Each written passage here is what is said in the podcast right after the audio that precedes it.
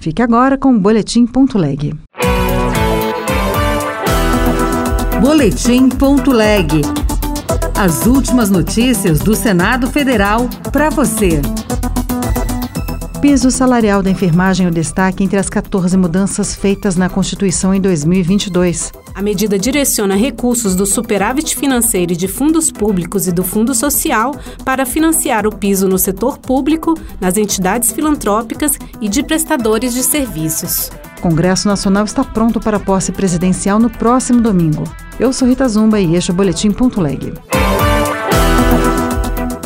Em ano de recorde na promulgação de emendas constitucionais, duas delas envolveram a categoria da enfermagem. A garantia para o pagamento do piso salarial dos profissionais em todo o Brasil esbarrou na necessidade de apontar fontes de financiamento.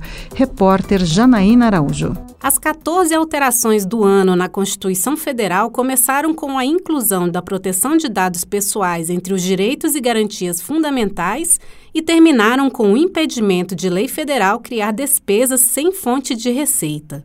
Uma das emendas constitucionais que mais tiveram destaque foi justamente a que prevê lei federal para instituir piso salarial para os enfermeiros em todo o país, promulgada em julho.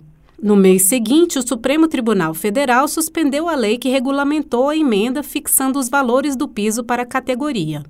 A suspensão foi justificada pelo pedido da Confederação Nacional de Saúde, Hospitais e Estabelecimentos de Serviços, alegando que o piso da enfermagem era financeiramente insustentável.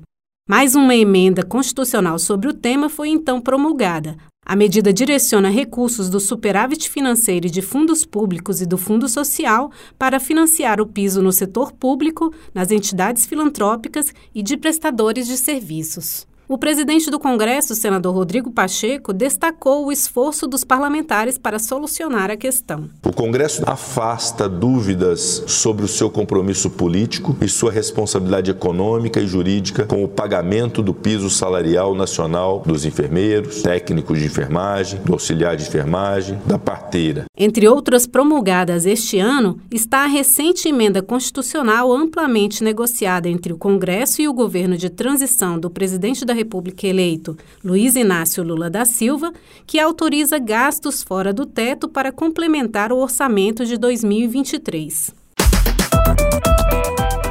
O presidente Jair Bolsonaro vetou o projeto que garantiria a colocação de prótese cardíaca por catéter no SUS. O governo alegou que a proposição contraria o interesse público e que um procedimento similar já é oferecido pelo Sistema Único de Saúde. Repórter Pedro Pincer. O presidente Jair Bolsonaro vetou integralmente o projeto de lei que previa a implantação de prótese cardíaca por catéter no Sistema Único de Saúde. O procedimento de aplicação do implante de catéter, por ser minimamente invasivo, é indicado para idosos e pessoas com comorbidades que podem apresentar complicações com a cirurgia convencional, onde o peito do paciente é aberto. Foi o que explicou o senador Assir Gurgax, do PDT de Rondônia. Quando esse implante é feito através de catéter, no processo conhecido como cateterismo, além da redução do risco de morte, o paciente ganha muita qualidade de vida também. Portanto, com a inclusão dessa cirurgia na lista de cirurgias feitas pelo SUS, vamos permitir que as pessoas com menos recursos financeiros tenham uma sobrevida com qualidade. Ao explicar as razões do veto, Jair Bolsonaro argumentou que o projeto de lei contraria o interesse público, uma vez que já existe o procedimento similar de implante transcatéter de válvula órtica no Sistema Único de Saúde. Está tudo pronto para a sessão solene destinada a dar posse ao presidente e ao vice-presidente eleitos Luiz Inácio Lula da Silva e Geraldo Alckmin. A solenidade acontece no plenário da Câmara dos Deputados no próximo domingo, dia 1 de janeiro de 2023, a partir das 3 horas da tarde, horário de Brasília.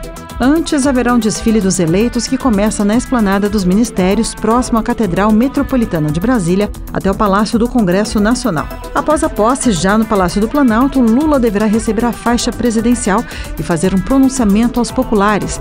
E, por fim, haverá uma recepção para os chefes de Estado e representantes de vários países no Itamaraty. Outras notícias estão disponíveis em senado.leg.br/rádio. Você ouviu Boletim.leg. Notícias do Senado Federal.